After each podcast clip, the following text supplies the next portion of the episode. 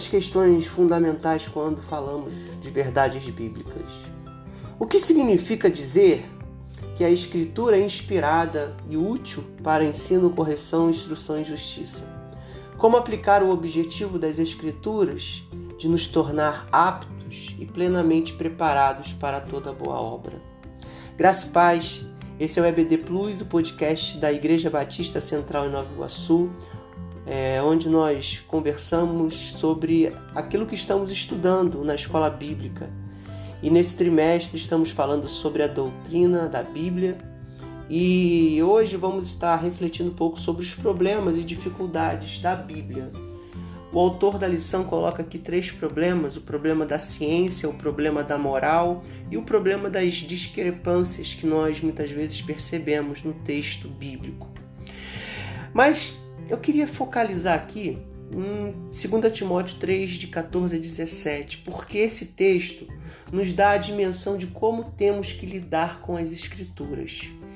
Porque ela sozinha, a Escritura, não cumpre totalmente a sua missão, pois o seu propósito está quando permanecemos nas coisas que aprendemos e temos convicção, pois sabemos de quem aprendemos e Paulo diz isso para Timóteo lá no versículo 14 de 2, Corim, de 2 Timóteo 3.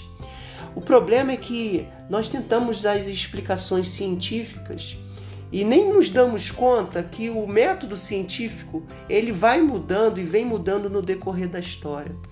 O método científico ele não serve para as ciências que hoje é, são reconhecidas como humanidades e antes eram chamadas como ciência do espírito.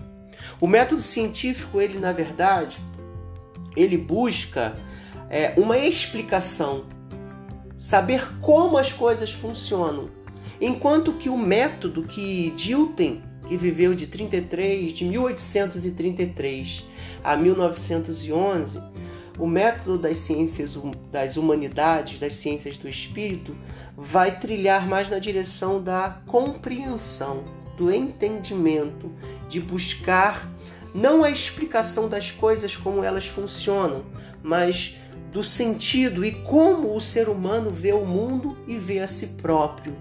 Então aqui a gente já vê uma grande diferença entre aquilo que é ciência natural e aquilo que é ciência do espírito ou as humanidades. Por isso que é, temos que considerar que a teologia cristã, até hoje, ela tenta digerir esses problemas sobre o método científico, seja ele na direção das ciências naturais, seja na direção das humanidades. Porque no, no século XIX houve um esforço da teologia em tentar encontrar a verdade última das das Escrituras, usando o método das ciências naturais. Comprovação, experimentação e tentar explicar a causa e o efeito. Mas a revelação da palavra de Deus, ela caminha em outra direção. O objetivo da revelação das escrituras é a correção, o ensino e a instrução em justiça para que nós possamos estar aptos e preparados para toda boa obra. Por isso que se nós tentarmos usar a revelação de Deus para atender às explicações que nós queremos para as coisas e tentar usar a revelação da palavra de Deus para que as nossas considerações sobre o mundo ou a nossa forma de ver o mundo faça sentido, nós vamos cair em grandes erros e equívocos. Eu creio que é isso que muitas vezes acontece. Quando nós interpretamos a palavra de Deus apenas usando como ferramenta ou o método científico natural ou o método das humanidades. Ou porque queremos a explicação ou porque queremos a compreensão dentro do nosso modo de ver o mundo. Portanto, o grande desafio quando nós lemos a Bíblia não é tirar as nossas dúvidas, nem legitimar o nosso modelo de pensamento e as respostas que já foram sendo dadas no decorrer da história da nossa tradição. O grande desafio é de experimentar a palavra de Deus como algo que nos é, ensina, nos corrige e nos instrui na justiça. O grande desafio é a gente entender a palavra de Deus a partir do método, digamos assim, que Jesus nos ensinou. E o método que Jesus nos ensinou é negar a si mesmo, tomar a cruz e seguir. Dar valor àquilo que é eterno e não aquilo que é visível. E não aquilo que pode ser explicado ou mesmo compreendido, mas aquilo que é vivido. Na fé que nos orienta, na esperança que nos motiva e no amor que nos faz viver relacionamentos. O melhor método para a gente vencer, digamos assim, o problema da ciência, o problema da moral e o problema das discrepâncias que nós muitas vezes percebemos na Bíblia não é tentar explicar nem tentar compreender à luz das ciências naturais ou das humanidades mas é experimentar a palavra de Deus na vida, no dia a dia.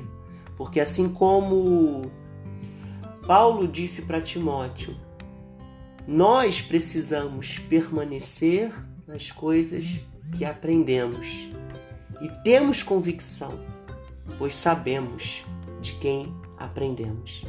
E se verdadeiramente aprendemos isso de Cristo, temos essa convicção, nós não vamos nos deixar levar pelas questões da ciência que vão continuar mudando, nem pela problemática em torno da moral que Deus muitas vezes para nós aparenta ser algo mal, nem mesmo pelas discrepâncias que encontramos na Bíblia, porque em Cristo nós enxergamos o próprio Deus que se fez carne, o Verbo, a palavra, que permanece entre nós e está em nós. Que essa palavra continue viva em cada coração e que possamos entender que a nossa forma de explicar e de compreender tem muitos problemas e se enxergarmos a Bíblia a partir da nossa forma de compreender e da nossa forma de explicar, vamos ficar em torno dos problemas da ciência, das discrepâncias e da moral. Mas se olharmos para Cristo, o autor e o consumador da nossa fé, nós encontraremos não a resposta das nossas dúvidas, mas a convicção de que aprendemos dele e a certeza de que nós sabemos o que Ele tem para nós. Que Deus possa nos abençoar, que tenhamos um tempo de estudo bíblico proveitoso para vivermos o que o Senhor tem para nós.